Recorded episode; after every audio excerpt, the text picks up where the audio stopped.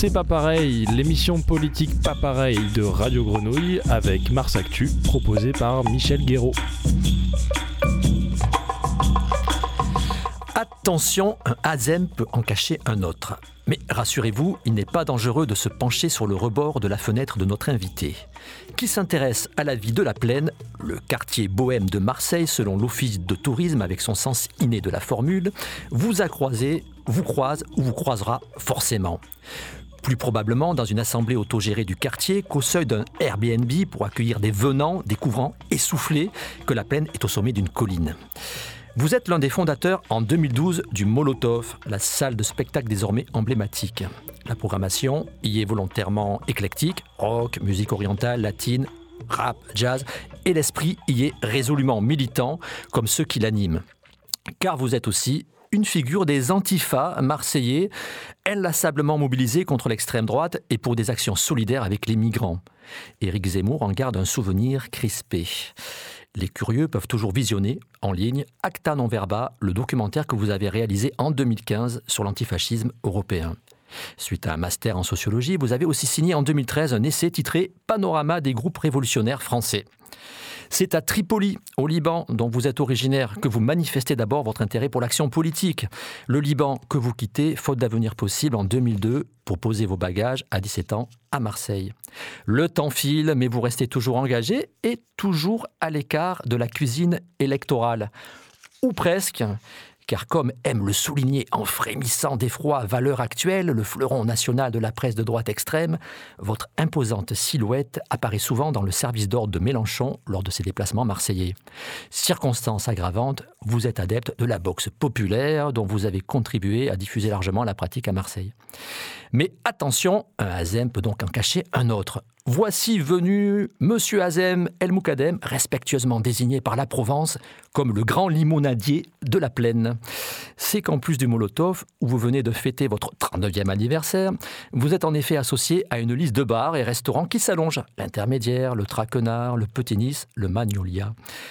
Et vous voilà, maintenant, président de l'Association des commerçants de la plaine, interpellant à ce titre très officiellement les pouvoirs publics dans les médias locaux un antifa dès le matin sur BFM TV pour parler petit commerce, pas de doute, les temps changent. Bonjour. ça y est, ça va. Ah, vous avez bien fait vos devoirs. Hein. Ah, on bosse, on bosse. oui, donc ouais, on peut démarrer peut-être par, ce, par, par cette suite là. Donc, président de l'association des commerçants de la plaine. Euh, oui, oui, oui, je sais pas. Vous voulez que je parle de quoi exactement hein? Bah Déjà, pour comment on arrive à une pareille fonction bah, Suite aux travaux de la plaine, suite au coronavirus qui a vachement affecté euh, le quartier. Hein. Donc euh, il y a eu une nouvelle population, il y a eu euh, pas mal de nouveaux commerçants, hein, comme des nouveaux habitants. Et à un moment, on a trouvé que c'était important de s'organiser afin de se soucier des problèmes de tous les jours. Donc euh, nos premiers combats, euh, c'était euh, plus de poubelles, plus de toilettes sur la plaine, le ramassage, le tri, des trucs assez basiques. Et de fil en aiguille, bah, il y a des élections, je me présente et je gagne. Hein. Mais c'est la même association que les commerçants de la butte, parce qu'il y, y, a eu toute une histoire dans la représentation des, des, des, commerces locaux. Euh, on, parlait du plateau, on voulait sortir de la plaine en, tant que tel pour essayer de l'élargir à d'autres commerces. Et... Alors, où est-ce que c'est ah, c'est quoi la frontière C'est une très très longue histoire que je raconterai en, rigolant euh, la, prochaine fois. Mais en gros, on va dire que hum, l'assaut des commerçants de la butte, ça va être plus euh, les commerces de style euh, friperie, de style euh, euh, fringue, etc. Et les bars et les restaurateurs sont plutôt sur l'assaut des commerçants de la plaine. D'accord. Ok. C'est pas c'est pas géographique, c'est plutôt thématique, on va dire. On va dire ça comme ça. D'accord. Et c'est pas politique alors? Euh, ça, no comment. Qu'est-ce que ça raconte quand même le fait bah, que vous soyez choisi, que vous arriviez à la, tête de cet euh, assaut de, de commerçants? Ça, euh, pourrait. Euh, enfin, ça peut-être ça raconte quelque chose de, la plaine justement et de. Bah, Moi, je trouve qu'il ne faut pas vraiment politiser la chose ou euh, chercher une histoire derrière. C'est tout simplement. Euh, euh, moi, j'y suis avec mes associés, les gens avec qui on travaille. On y est tous les jours à observer ce qui se passe, à suivre les transformations.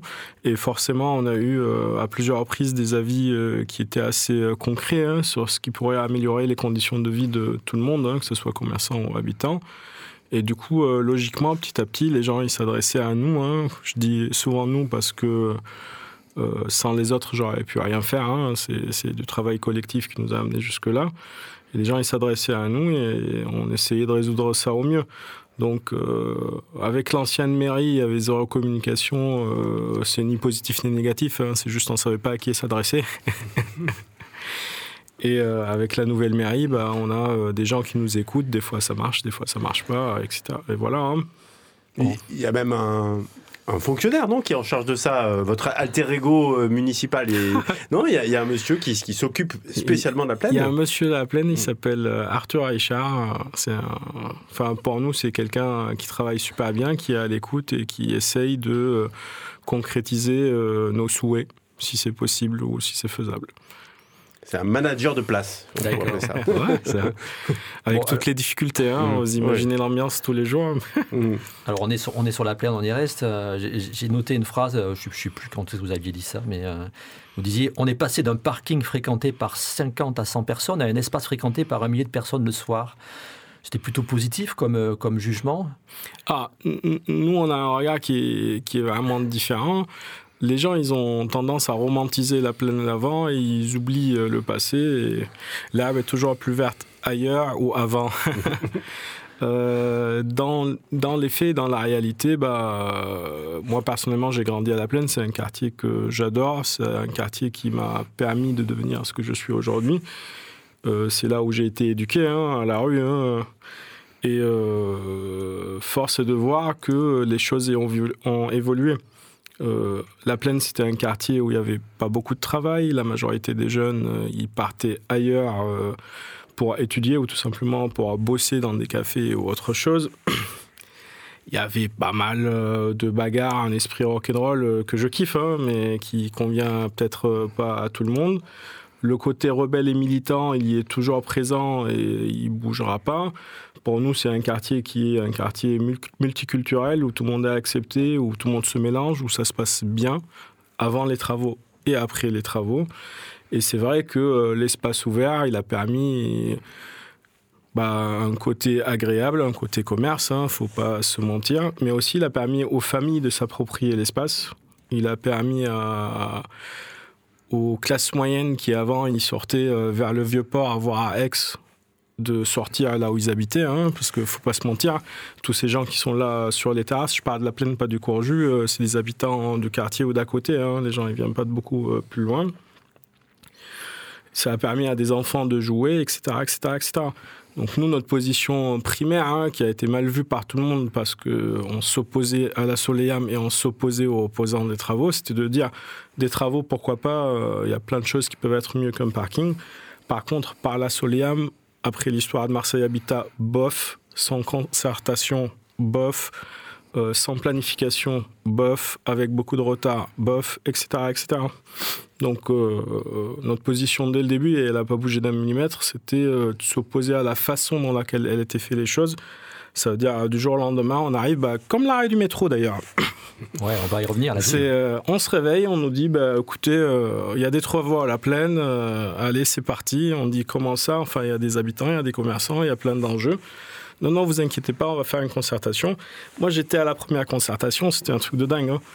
Tu avais un papier avec euh, décrivez la plaine en trois mots. J'ai encore la photo, avec des bonbons Haribo, comme si c'était un gosse. Et on est arrivé, on a rempli le papier. Ils l'ont pris, ils nous ont dit merci pour votre avis. Grâce à vous, on va construire collectivement la plaine. Et ils se sont pris un peu des bonbons dans la gueule aussi. Euh, ça, c'était à la deuxième réunion. D'accord, ok. Parce que mm, ça, s'est très vite tendu, hein, la, concertation. Euh. Euh, bah, c'était dû à cette stratégie, très mauvaise stratégie. Hein. C'est un truc de fou. Hein. Ils étaient à l'écoute de personne. Nous, dès le début, on parlait du besoin en toilette et du besoin de, de plus de poubelles. Mmh.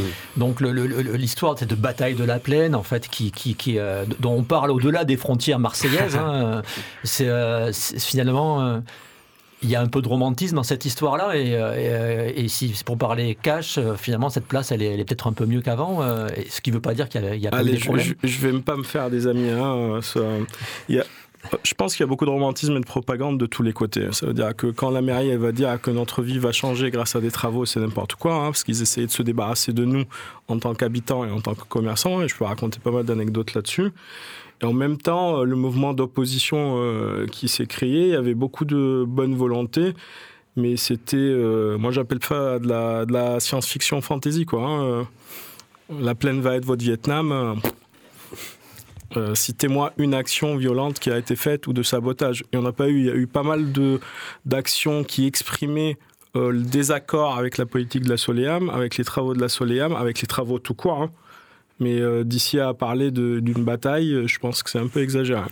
Il y, a, eu quand même euh, des moments de tension autour des, arbres, avec, avec quand même des CRS qui sont venus protéger les, les bûcherons qui cisaillaient les tilleuls de la plaine. Mais heureusement qu'il y a eu des moments de tension. Vous mm. imaginez qu'ils ont envoyé des CRS pour pour enfin les arbres qu'ils ont arrachés, je pense que c'était entre 17 et 25 arbres en plus qu'on devait avoir sur la place et qui ont été coupés par erreur. Et euh, moi, j'ai des scènes qui sont euh, vachement plus violentes dans ma tête. C'est euh, une dizaine, voire une vingtaine de CRS qui tabassent des gens qui défendent des bancs publics. Oui, oui, je me souviens de ça, oui, quand, quand ils, ont, ils avaient installé des... Ils avaient fabriqué d'ailleurs une grande table et il y a eu, il y a eu quand même pas mal d'inventions. Hein, C'était romantique, mais il y a eu quand même, il y a eu quand même du faire ensemble. attention, hein, je, mm. crache, je crache pas là-dessus. Hein. Mm. Je dis que Enfin, on a tendance avec le temps de romantiser tout et de tirer vers euh, le haut, hein, l'histoire. Et moi, je trouve qu'il faut être plus terre à terre et plus euh, objectif. Hein. La plaine, c'est beaucoup de personnes différentes, euh, de la mamie qui est pas politisée, qui a ses habitudes, au petit jeune qui vient parce que c'est la plaine avec une image qui est déjà préconstruite. Et au milieu, il y, a, il y a plein de personnes complètement différentes. Et c'est ça qui fait la richesse du quartier. Et c'est ça qu'il faut défendre. Donc euh, heureusement qu'il y a eu des mouvements euh, de contestation, hein, parce que la manière dans laquelle les travaux se sont déroulés, c'était scandaleux. Après, euh, d'ici à en faire un film, ça c'est autre chose. Alors une question au grand limonadier de, de la plaine. donc qu'est-ce qui se passe là? C'est une extension infinie. bientôt, bientôt Azem, co-associé de, de nouveaux bistrots et, et autres on fait la version propagande ou la version directe euh La deuxième, hein. ah, direct. À ce moment-là, je dis euh, la plaine sera votre Vietnam et, on repart sur un film. Hein. Non, je pense que euh, déjà, moi, il y a un truc qui me gêne dans ce que vous dites, c'est que les gens, ils ont tendance à personnaliser aussi. Ouais. sur la plaine, je suis présent sur pas mal de commerces. pour qu'on évolue à ce point-là, il faut une équipe c'est un travail qui est collectif et sans les autres, on n'existe pas. Et je trouve que c'est fou euh, quand, dans des logiques libérales et capitalistes pures, on puisse se dire qu'on va se faire financer par des investisseurs anonymes et inconnus et collectivement, et que ça passe. Tandis qu'à gauche, quand on fait des consortiums, ou appelez ça comme vous voulez, où on se regroupe à plein pour faire avancer les choses, d'un coup ils disent Waouh, il y a un problème. Nous, on voit pas le problème. Hein. Normalement, euh, on a bloqué un Starbucks quand même. Et euh, on a été là euh, pendant 3 à 4 mois à dire à tout le monde il y a des locaux qui, se, qui partent. Il faut les récupérer, il faut garder un esprit de quartier, il faut que ça reste dans les mains des habitants et des gens qui traînent, que c'est accessible. Et pas grand monde en a voulu à l'époque parce qu'il n'y a pas grand monde qui croyait dans le quartier. Donc là, vous êtes en train de dire que vous me reprochez le fait de croire dans mon quartier. Ça craint quand même. Non, c'est l'effet de concentration, on peut se dire. Euh, mais c'est vrai que dans une ah, logique libérale, on n'aime pas la concentration. C'est une stratégie volue. Hein. D'accord. c'est assumé. Hein. C'est quoi la logique? C'est de faire du, chiffre d'affaires? C'est de bloquer justement des, euh, du, euh, le développement de l'arrivée de certaines enseignes? Bah, Nous, la logique, elle est simple c'est de maintenir une identité sur le quartier. Hein si vous regardez euh, d'autres quartiers qui ont subi euh, des transformations, par exemple la rue de Bagne, on trouve des bouillabaisse à 80 euros. Hein. ouais, enfin, une fois, ils ont même pas réussi à tenir quand même. Ils ont tenté de faire cette Si vous voulez, on peut parler des, des euh, de la gentrification sauvage et agressive de la rue de Bagne, il n'y a pas de souci. Et je pense qu'à la plaine, il y a eu une sorte de pseudo-maîtrise, hein, je n'irai pas jusqu'à maîtrise euh, des choses, parce qu'il y a eu une solidarité, un travail collectif. Avec des décisions, alors évidemment, très commentées, parce que quand on a l'augmentation du prix du pastis au Petit Nice. Enfin voilà, ça, y a, y a, ça, ça, ça, C'était pas Mars Actu, ça, c'était Actu Marseille. non, ça c'est pas nous, nous on fait pas euh, le pastis. Euh, ouais, euh, du coup, quand on a ces casquettes-là, on a des responsabilités comme ça, ouais. Ouais, c'est normal. Hein. Après, nous, on fait le choix de déclarer des gens et de payer la TVA. Hein. Qu'est-ce que vous voulez je vous dire C'est c'est tranquille. Hein. Ça, c'est pareil, c'est des logiques que j'ai jamais compris. Ça veut dire que les gens, ils veulent avoir un état d'esprit euh, rebelle de gauche à la plaine, mais euh, veulent les choses au moins cher. Quand on achète des choses moins chères, c'est des conditions de travail qui sont pas correctes. C'est euh, des fournisseurs douteux, etc., etc. je dis pas qu'on est parfait. Je dis juste qu'on a eu une logique de maintenir une identité comme on peut euh, de la plaine populaire, ouverte à tous et accessible. Il y a une pression, alors une grosse pression, parce qu'il y, y, euh, y, a des papiers, y compris dans la presse internationale, qui, qui, montrent Marseille comme euh, la destination sympa, mondiale, incontournable. Et puis, votre quartier en particulier. quoi. C'est plutôt le cours Julien. Hein. Ouais, c'est vrai. Nous, dans, dans, notre vision, le cours Julien, c'est là où les touristes y vont, et la plaine, c'est là où les habitants y vont. Ça reste encore le cas je trouve. Après, on le voit au nombre d'enfants qui jouent au parc. Hein. Ouais. Alors après, euh, c'est quand même pas très loin le cours Julien. Il y a des, euh, le Molotov est en lui-même euh, pas sur la plaine. Est-ce qu'il y a, est-ce qu'il y a un effet de tache d'huile quoi, de, de, cette logique-là quand même? Moi, je, si je me trompe pas, même à l'époque de l'Ustao del País dans les années 90, il différenciait déjà le cours Julien de la plaine. Hein. Oui, oui, il y avait déjà deux tendances et effectivement, le, il y avait ceux qui parlaient de la butte et qui revendiquaient une sorte de plateau euh, complet, puis ensuite ceux qui étaient plutôt pour la, du côté plaine sans frontières. Et, et oui, oui, il y avait, il y avait déjà ces, tensions-là, ces micro, ces micro tensions. Mais on va retrouver la plaine sur Instagram aussi et on va avoir euh, des gens qui vont venir euh, poser pour des selfies devant le bar de la plaine. Non, ça, ça va arriver, ça aussi. Je, franchement, j'ai jamais. Moi, le seul selfie que j'ai vu, ça m'a vraiment choqué. C'était, euh, je pense, pendant le carnaval le 1er mai, tu avais laissé à ski chargé. Il y avait des jeunes qui euh, brûlaient une voiture. Et je suis arrivé en rigolant en leur disant euh, qu'il faut la brûler un peu plus loin que les habitations, quand même, pour que ça soit secure. Et les mecs qui se prenaient en selfie avec, c'était des touristes allemands. Hein. Donc ça commence. Ça, bizarrement, on parle pas de ce genre de personnes. Hein.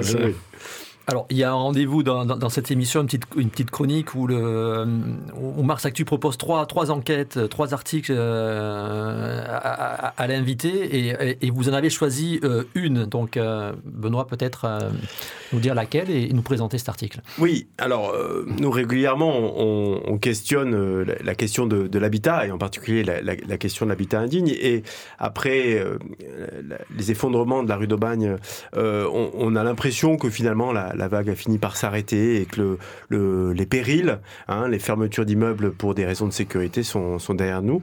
Et notre, collègue euh, Julien Vincent, euh, bah, lui continue de regarder ça de près et surtout il a, été contacté par un habitant de la rue d'Aubagne euh, qui s'appelle Maël Camberlin, que Assem connaît peut-être, et qui habitait le 69 rue d'Aubagne. Et il se trouve qu'aujourd'hui, l'appartement qu'il avait acheté, petit appartement dans un trois fenêtres marseillais avec une petite terrasse, euh, sur les toits, mais il a disparu. Euh, il ne reste du 69 qu'une moitié euh, d'immeubles. et il est resté quand même. Alors, il a déménagé, il est parti dans sa Bretagne natale, mais il a gardé un attachement pour la ville et surtout un désir pugnace de, de, surveiller ce qu'on fait de l'habitat. Et il se trouve qu'il a donc mis en place des outils pour récupérer l'ensemble des données des arrêtés de péril. Et c'est ça qu'il a partagé avec Julien pour établir sur une carte euh, bah, l'état des lieux euh, des périls à Marseille. Et malheureusement, en fait, la vague de périls qu'on a connue juste après la rue d'Aubagne, on nous a parlé de psychose. Hein, bah, cette psychose n'a jamais cessé. En fait, en réalité, on continue régulièrement, très régulièrement, de fermer des immeubles à Marseille euh, pour des raisons de sécurité. Ça ne s'arrête pas, ça fait au contraire tache d'huile, ça, ça remonte vers le nord et on a de plus en plus d'immeubles fermés pour péril euh, du côté de, la Cabucelle désormais ou, plus haut encore. donc c'est ce, cet article que, que Azem a choisi. Alors j'avoue, je ne sais pas faire mes devoirs, mais j'ai vu un article sur la salle de shoot. Le deuxième, c'était sur quoi? Alors il y avait la salle de shoot. Euh, je viens de perdre le deuxième. ça c'est une ah, colle. Nous aussi, on n'a pas, fait nos devoirs. ouais, ouais, ah, vous l'avez très bien fait vos devoirs. Ouais, ouais, ouais. Je les ai envoyés comme j'ai. Mais bon, ça c'est une technique pour pas répondre. Donc, euh, euh, bah, ah votre, votre regard là-dessus, sur ce sujet-là, en fait, le sujet des périls, c'est quelque chose qui me touche vraiment, hein, parce que avec le on a été des voisins de la rue de Bagne. Pendant un an et demi, on a accueilli le collectif 5 novembre quatre jours par semaine afin de faire euh, des permanences psychologiques pour euh, les déplacer, afin d'accueillir les premiers euh, victimes, hein, de réfléchir ensemble à comment trouver des solutions pour tout le monde. C'est au Molotov aussi qui a eu le premier concert de soutien afin de ramasser de l'argent pour les victimes de la rue de Bagne. Donc c'est un thème qui me touche beaucoup. Après, moi, il y a quelque chose qui me saoule vraiment, euh, que je vois souvent dans les réseaux sociaux, c'est les gens qui vont aller, ils vont lire 10 euh, articles, ils ont fait 5 euh, ans de fac, et du coup, ils vont avoir un avis construit et scientifique sur les choses. Moi, aujourd'hui, je choisis de ne pas faire mes devoirs, de venir en mode pépère et de donner mon ressenti. Et mon ressenti, il est hyper simple, c'est la rue de Bagne, c'est des immeubles de pauvres qui sont abattus sur des pauvres. Hein et que tout le monde se foutait et qu'il y avait une sorte de mépris fou de la mairie euh, de Monsieur Gaudin euh, de ces euh, quartiers. C'est pas quelque chose de nouveau. Hein. Marseille s'est construit comme ça, grâce, enfin grâce, grâce ou à cause de l'avidité de certains qui profitaient de ces migrants qui comprenaient pas leurs droits, de ces gens qui étaient prêts à tout pour être logés. Jusqu'à aujourd'hui, on voit des marchands de sommeil partout installés. C'est un virus qu'il faut combattre. De la même manière, il faut combattre les nouveaux virus tels que les Airbnb. Mais bon, ça, on reviendra là-dessus. Et du coup, moi, un article sur les périls, ça me touche. Après, euh, je suis pas capable de vous dire combien d'immeubles ont été fermés et quelles sont euh, les techniques différentes ou de vous donner une solution euh, bateau, genre la rénovation sera notre Vietnam ou whatever. Hein. Mais je pense que c'est un vrai problème qui se résoudra pas avec des formules magiques. C'est un travail de, de longue haleine. Il faut des techniciens qui puissent donner des pistes. Faut que les gens aient accès aux informations pour pouvoir en discuter, en débattre et que ce soit euh, un début de marche ensemble euh, qui soit collectif, hein, quitte à se tromper euh, là-dessus. Et après, il faut comprendre que qui que ce soit qui gère cette situation, ce ne sera jamais un coup de bâton magique. Hein. Alors après les, effondrements, il y avait une inquiétude, on n'a pas prononcé le mot, mais euh, que ce soit finalement euh, aussi l'occasion de gentrifier, une accélération en fait bah dans la façon de gérer. Fait, hein. même après, euh, même après les effondrements de la rue de Bagne, il y a eu un comportement qui a été scandaleux. Hein. Enfin, il y a un moment, tu avais l'impression qu'ils collaient des périls pour virer les gens, pour les racheter ou pour en refaire autre chose. Enfin. Moi, ça, c'est un truc qui me choque beaucoup parce qu'il y a beaucoup de gens qui regardent le cours Julien et la plaine euh, par rapport à la thématique de la gentrification. Alors, effectivement, la ville, elle change et elle bouge et il y a de la gentrification de partout, il hein, n'y a pas de souci. Moi, je préfère le terme ségrégation sociale, ça veut dire séparation des pauvres des riches et maintenir un centre social où il n'y a que des gens avec un grand pouvoir d'achat. Pour moi, j'ai pas ce sentiment à la plaine et au cours Julien. Par contre, quand on voit la transformation de Noailles, c'est un truc de fou. Hein. D'accord. Alors la rue d'Aubagne, il y a une actualité, c'est-à-dire qu'on commence à, connaître le calendrier. Donc ce qui est dit, c'est que euh, euh, réhabilitation du, du haut hein, de la rue à partir de 2025 euh, et promesse d'y réaliser du logement social à l'horizon 2027-28. C'est rassurant, c'est. Euh, bah, j'en sais rien, ouais. J'en sais rien. C'est ce qu'il faut, c'est la direction Enfin, c'est euh, logement social, maintenir du logement social dans cette bah, rue Évidemment, mais dans tout le centre-ville de Marseille, il faut maintenir une mixité sociale. C'est même pas la maintenir, en fait, il faut maintenir l'esprit marseillais, tout simplement. On est un des seuls centres-villes euh, français, hein, enfin, de, de grandes villes, où euh, tout le monde se mélange et c'est quelque chose. Et les gens, ils viennent pour ça en vrai. Mais la, pardon, mais la, difficulté, c'est que euh, cette, euh, cette particularité marseillaise, parce que c'est encore effectivement une particularité, un quartier central populaire où les gens arrivent et qui sert de, de, de sas d'entrée dans la ville, il est aussi lié à des décennies d'inertie. Et euh, si les gens ont pu et continuent de pouvoir se loger euh, dans le centre-ville, c'est aussi parce qu'il y a de l'habitat dégradé et, euh, et, malheureusement du, ce qu'on appelle du logement social de fait. La, difficulté et le risque, c'est que en travaillant sur ces immeubles et en les sécurisant, au final, ben, on ne permet pas à ces populations pauvres qui sont logées dans des conditions indignes de se maintenir sur place. C'est ça la, la vraie tension, c'est-à-dire comment on améliore l'habitat au profit de ceux qui y vivent aujourd'hui. Et c'est là où il y a peut-être nécessité d'un d'une acuité citoyenne sur ces questions.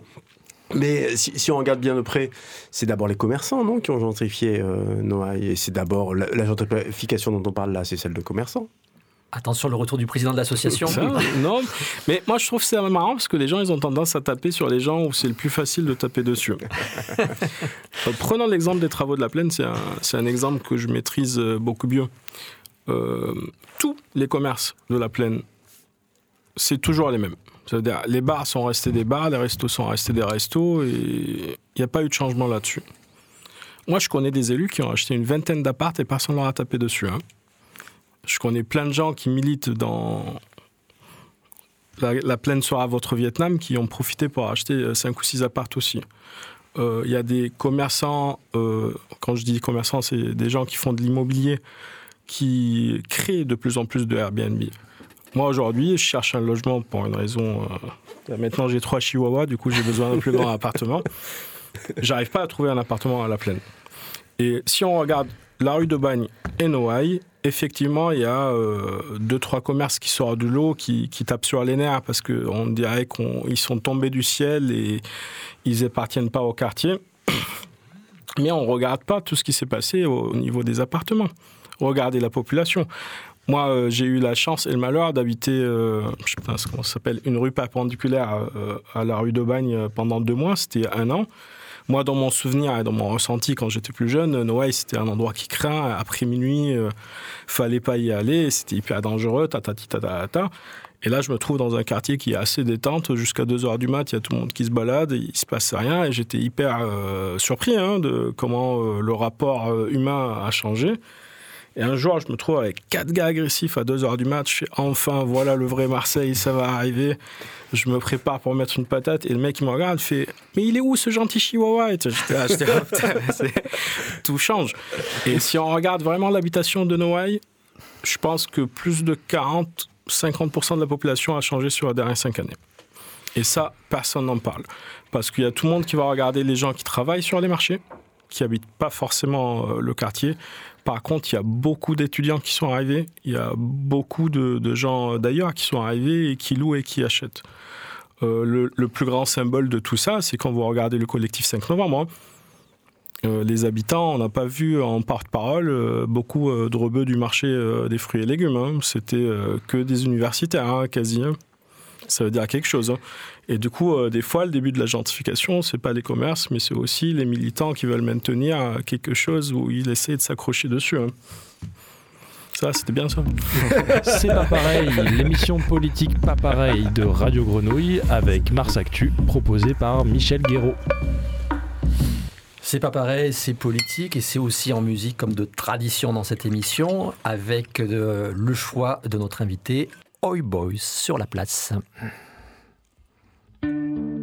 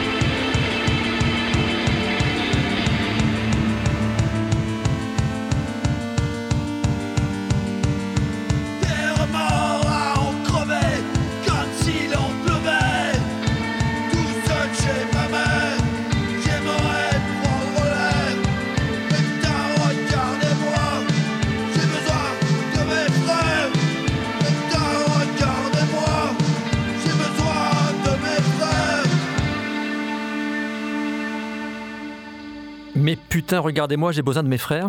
J'adore cette phrase. hein. Alors euh, pourquoi ce choix? Euh, moi, j'ai eu une jeunesse euh, très punk rock hein, et tout. Et ce que je disais, aujourd'hui, j'écoute euh, de la cumbia, j'écoute beaucoup de la world music, j'écoute euh, même du jazz en vrai.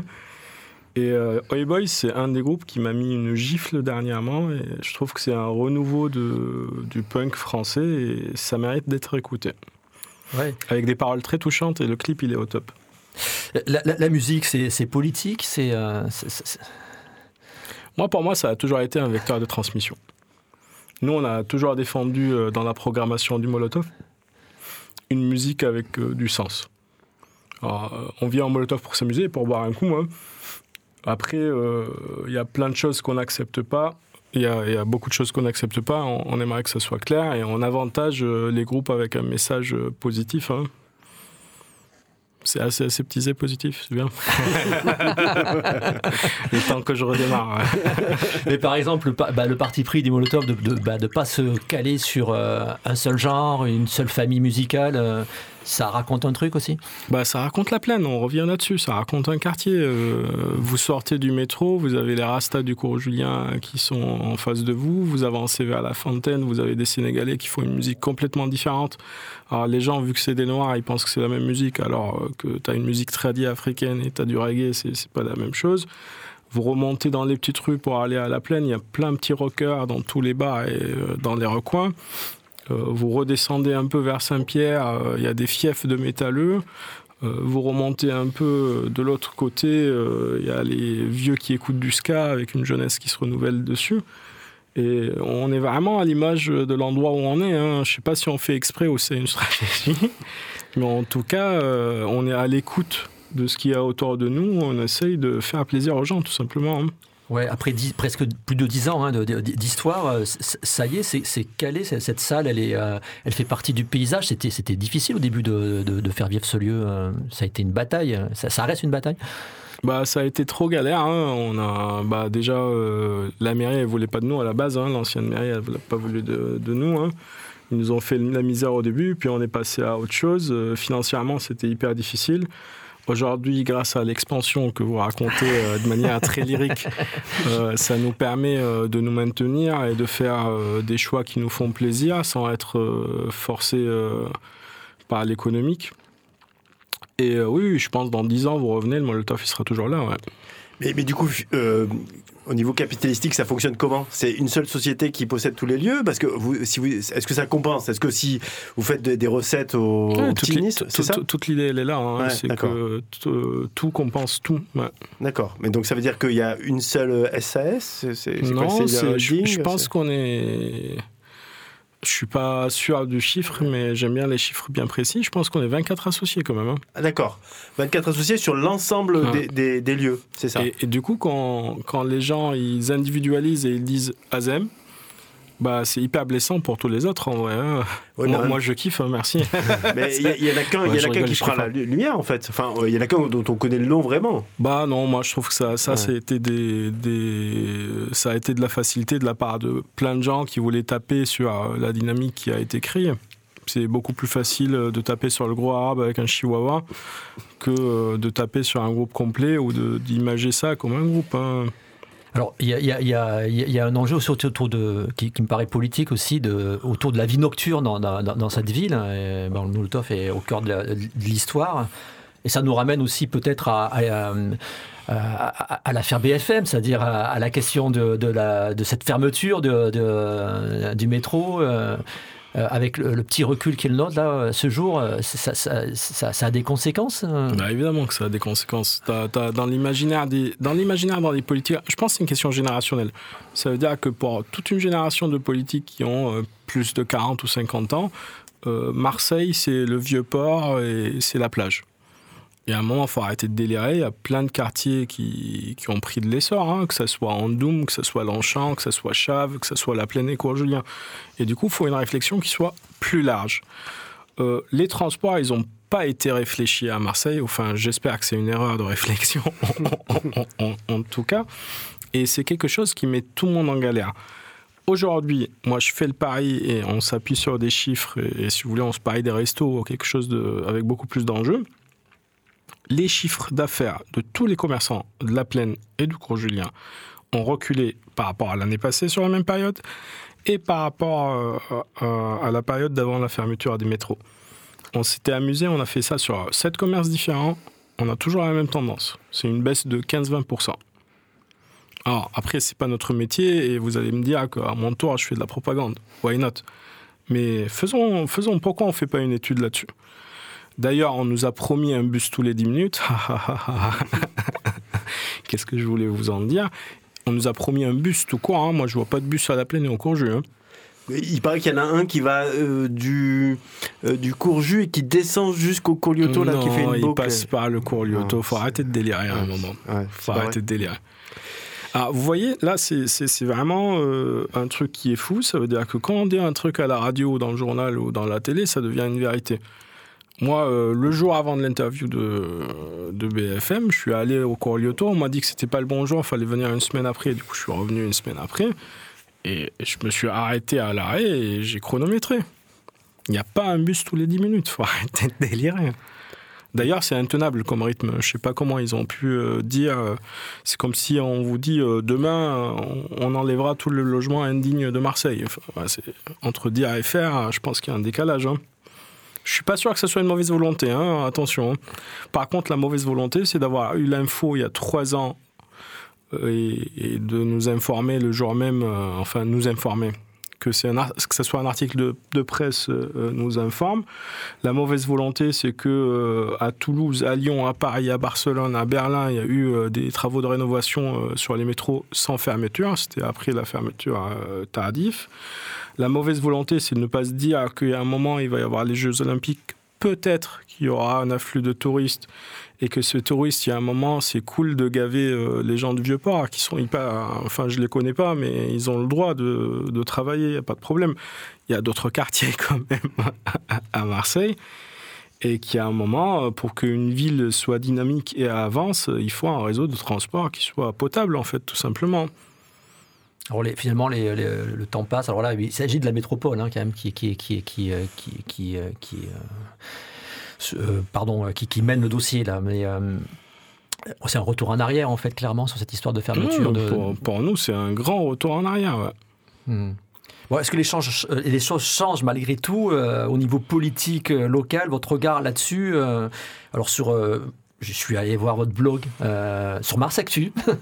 J'ai un blog. Oui, enfin alors il est pas, hein, il est pas, il est, euh, c'est- c'est- les publications sont très espacées, hein, euh, mais enfin il, est, il existe. euh, et euh, à propos de la victoire du printemps marseillais, donc de, de la majorité euh, actuelle municipale, euh, vous, vous aviez écrit euh, J'avoue avoir été autant soulagé par la chute du monstre que par la victoire du, pr- du printemps. Il y a longtemps que je ne crois plus au Père Noël. Votre regard un peu bah, bah, sur euh, Je crois toujours pas au Père Noël. ouais, hein. voilà. et sur ce printemps et sur euh, ce qui ce qui se fait, ce qui se fait pas. On revient là-dessus. Je pense que c'est hyper facile d'être dans une position où on fait que critiquer.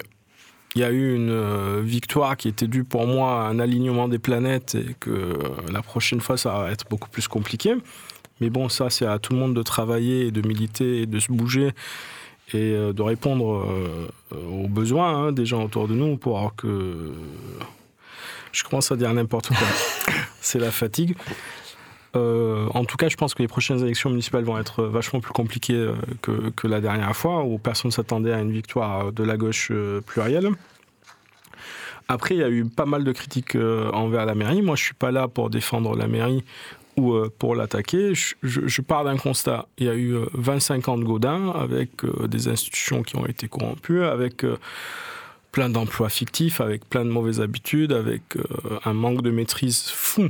Parce que souvent, on pense que la mairie Godin, c'était que des méchants. Euh, bah non, il y a eu un moment... euh, je pense qu'il y a eu de l'incompétence, tout simplement. de la grande incompétence, même. Et là, la nouvelle mairie, il y a tout le monde qui pense que du jour au lendemain, on va changer 25 ans d'histoire. Moi, je pense que c'est pas possible et que c'est un travail de longue haleine, et je me répète souvent. Par contre, les attentes sont euh, plus de transparence, l'accès aux infos, euh, des décisions qui soient collectives, qui permettent euh, aux associations d'habitants, aux associations militantes, aux gens qui s'y intéressent aux questions-là, de donner leur avis. hein. On ne demande pas plus et de pouvoir avancer. Nous, en tant que commerçants et habitants de la plaine, effectivement, l'arrivée du printemps marseillais pour nous, euh, ça a été euh, une bouffée d'air parce que pour une fois, on a été, pour une fois, on est entendu. Est-ce que c'est pas le contraire dans d'autres quartiers où la position est inverse? J'en sais pas. Donc euh, nous, on peut que constater une évolution euh, positive. Oui, pardon. Mais Benoît Payan, pour vous, il incarne ce renouveau politique? Euh, je reviens, à, je reviens à ce que je disais au début. hein. Moi, je suis pas un expert à politique. J'ai pas fait d'études pour. Et euh, je suis Mais pas. vous le connaissez. Je sais pas. Vous Ouais, connaissez, je voilà. Donc, vous- c'est- c'est- je parle de l'homme là. Est-ce que Vous partagez tous les deux là, une passion pour les, les chiens, en particulier les petits chiens. Moi, je pense qu'il y a un moment, il y a eu, euh, en dehors de la droite et de la gauche, il y a une question de génération. Mhm. Ça veut dire qu'il y avait des monstres politiques, hein, on va les appeler hein, comme euh, les Guérini ou euh, l'équipe euh, Godin, qui ont écrasé toutes les générations derrière, parce que c'est eux qui monopolisaient le pouvoir. Derrière, il y a un renouveau qui est celui des trentenaires, euh, quarantenaires, hein, qui est en train d'arriver. Et je pense que l'identité euh, de quelqu'un comme le maire de Marseille n'est toujours pas fixe. C'est quelque chose qui est toujours en train de se jouer. D'où le rôle des habitants, d'où le rôle des politiques, d'où le rôle des militants, d'où le rôle des journaleux, d'essayer de pousser dans le bon sens. C'est, je pense que lui-même, il savait pas qu'il allait devenir maire, hein, donc euh, y a un moment, euh, faut laisser de l'espace. Oui, oui, je ne sais pas s'il le savait, mais en tout cas, il est devenu. hein. Avec la sensibilité politique qui est la vôtre, euh, bon, on va, on, y vient, on va y venir après sur l'antifascisme euh, et, quand même des pratiques politiques qui amènent plus vers l'horizontalité. Il y avait une promesse dans le printemps, ben, justement, de, remettre en, cause certaines pratiques euh, très verticales avec euh, une candidate, euh, Michel Rubirola, qui n'était pas identifiée comme du sérail politique. Et puis finalement, là, on a quand même un maire qui, qui assume, qui se tr- très clairement bah, sa centralité, son, son porte-parole, son leadership. Et ça, votre regard là-dessus? Euh, honnêtement, j'ai pas suivi la politique marseillaise euh, Mm. de, de A à Z, mais je pense que la question doit se poser à Madame Rubirola. Qu'est-ce qu'elle pense elle de tout ça? Je sais pas. Elle, elle, a- elle s'est elle s'est déjà exprimée là-dessus? C'est une question honnête. Hein. Bah, euh, elle a l'air plutôt soulagée, hein.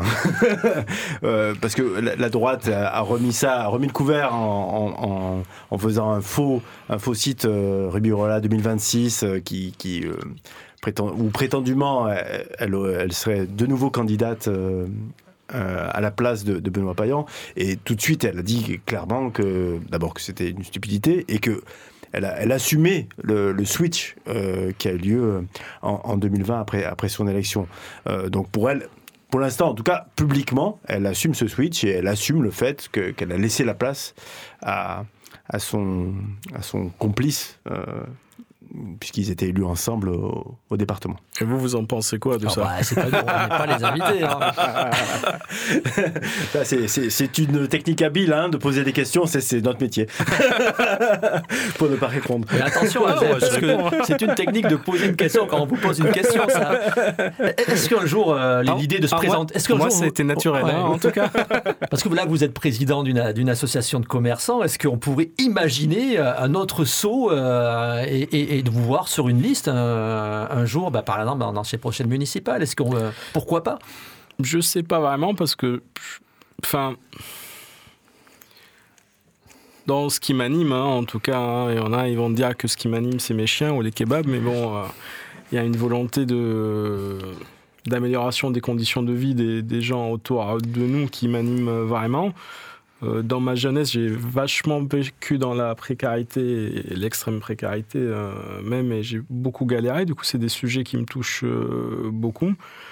Et je trouve que des gens comme moi, hein, on a beaucoup plus de légitimité en étant commerçant, en agissant en direct sur quelque chose de maîtrisable, on voit le changement, que d'être élu sur un poste où au final, je maîtriserai pas la technique, je maîtriserai pas le fonctionnement et j'aurai pas de poids.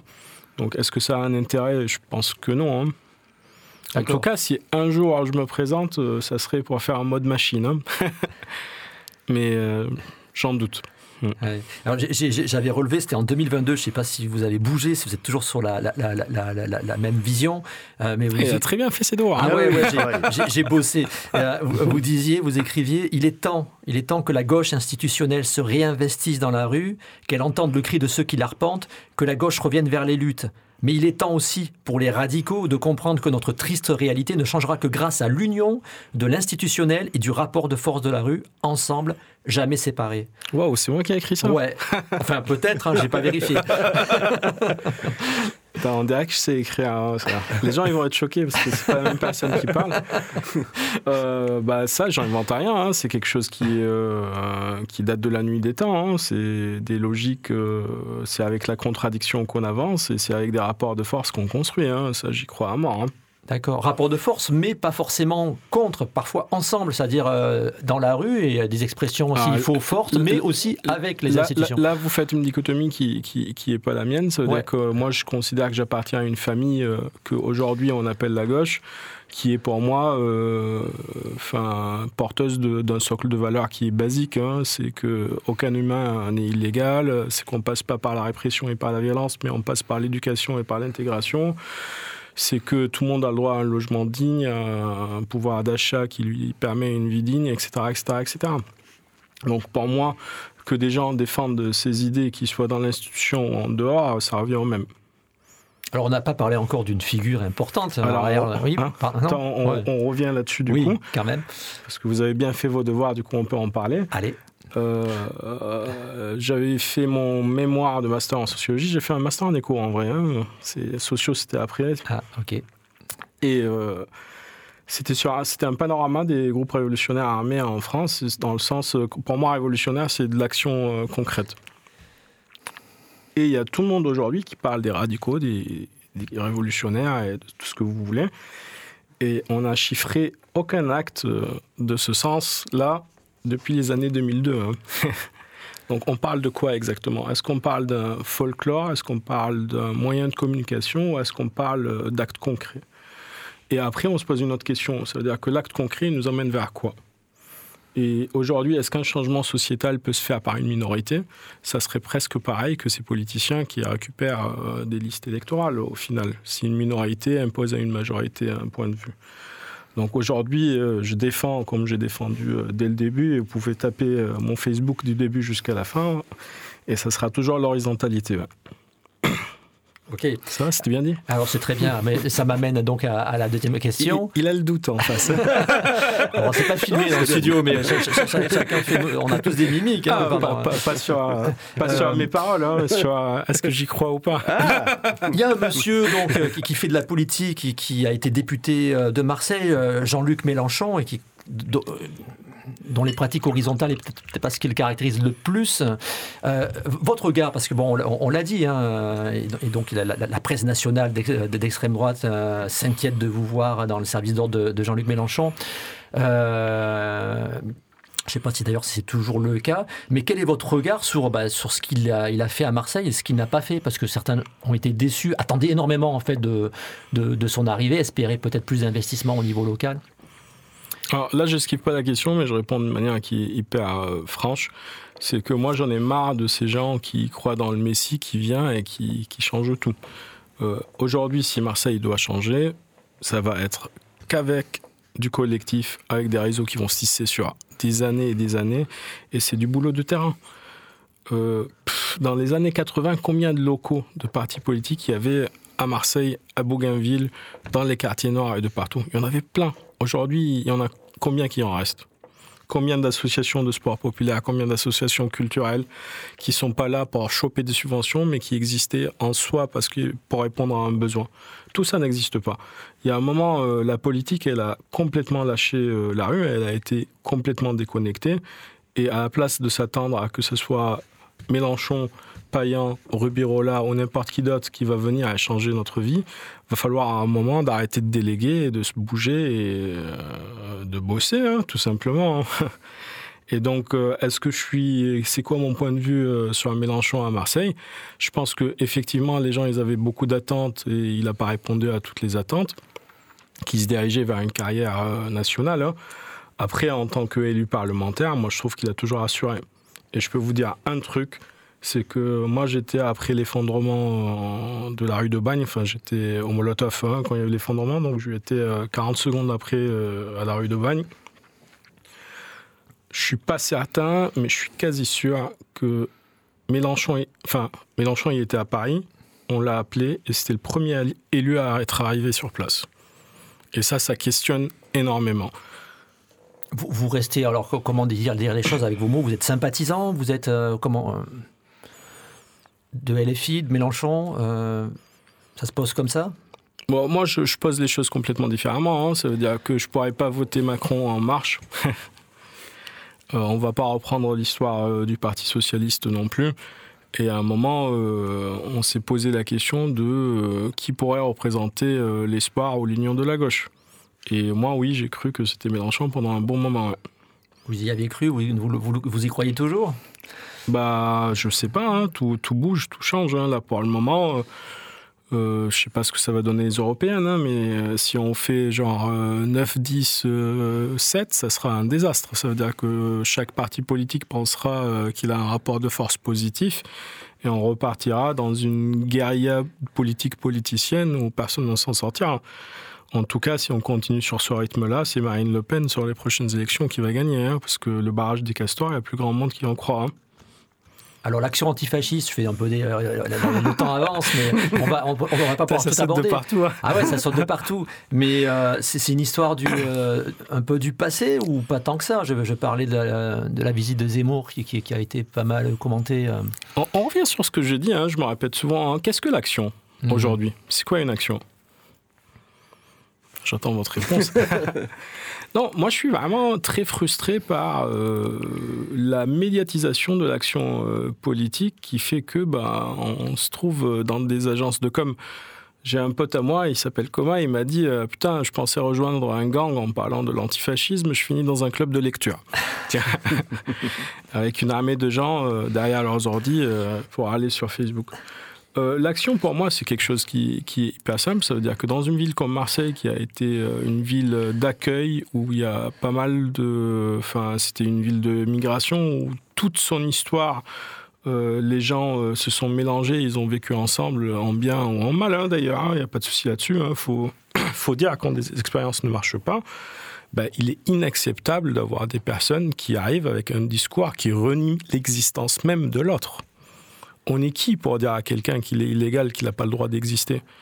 On est qui pour dire à quelqu'un qu'à cause de sa couleur de peau, à cause de sa religion, whatever, euh, qui sont euh, essentiellement euh, mauvais? Et moi, en vrai, j'ai eu cette discussion plein de fois dans des pubs en étant bourré, et les gens, ils me disent euh, Je t'aime pas, je fais, t'as le droit de ne pas m'aimer. Par contre, du moment où ta réflexion, c'est d'éliminer mon essence, ça devient autre chose. Et je pense que à l'extrême droite aujourd'hui, il y a beaucoup de gens qui pensent être facho-racistes et en fait, ils sont juste portés euh, par le mouvement et ils peuvent se resserrer. Et c'est ouf que la droite euh, joue ce jeu-là et pousse les gens vers une extrême. Parce qu'aujourd'hui, entre j'aime pas certains et je veux agresser quelqu'un et je veux faire des bandes pour aller agresser des gens euh, de manière réfléchie, il y a une grosse différence.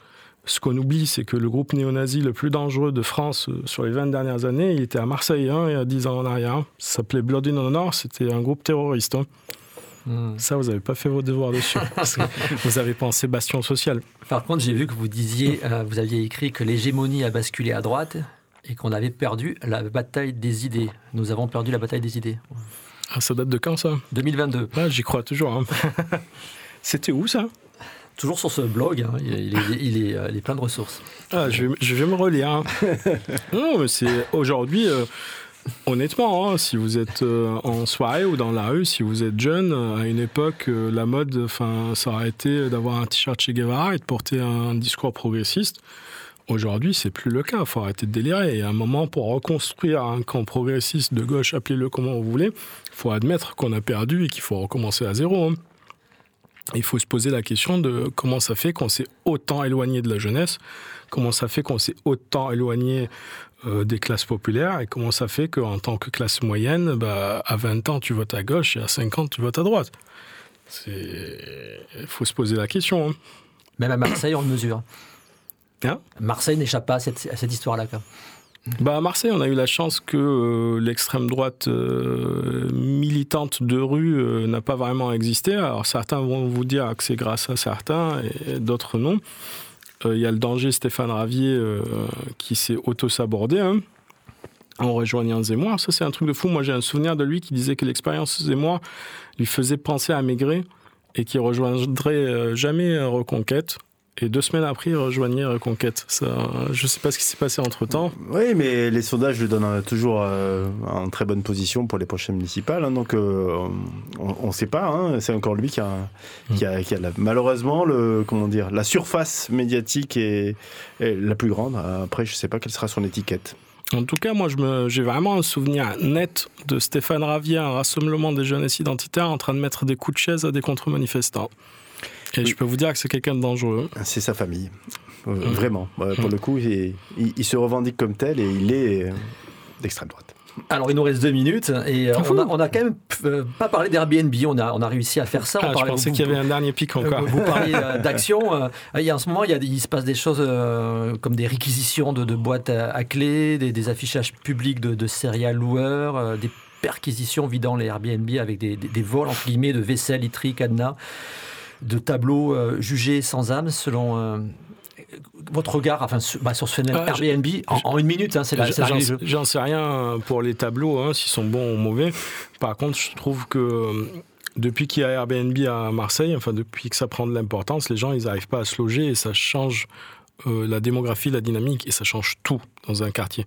Il n'y a plus des bouchers euh, locaux, il y a plus, enfin, ça change l'image. Ah. Ah, faut pas finir sur une mauvaise note. En tout cas, euh, aujourd'hui, il faut avoir une vraie réflexion sur Airbnb et comment pouvoir euh, limiter les dégâts qu'ils font sur euh, des quartiers comme la Plaine Courjus euh, et partout. hein. Ben voilà, c'était pas pareil fini. et c'était politique, c'était avec Azem. Merci. Merci. Merci. Au revoir.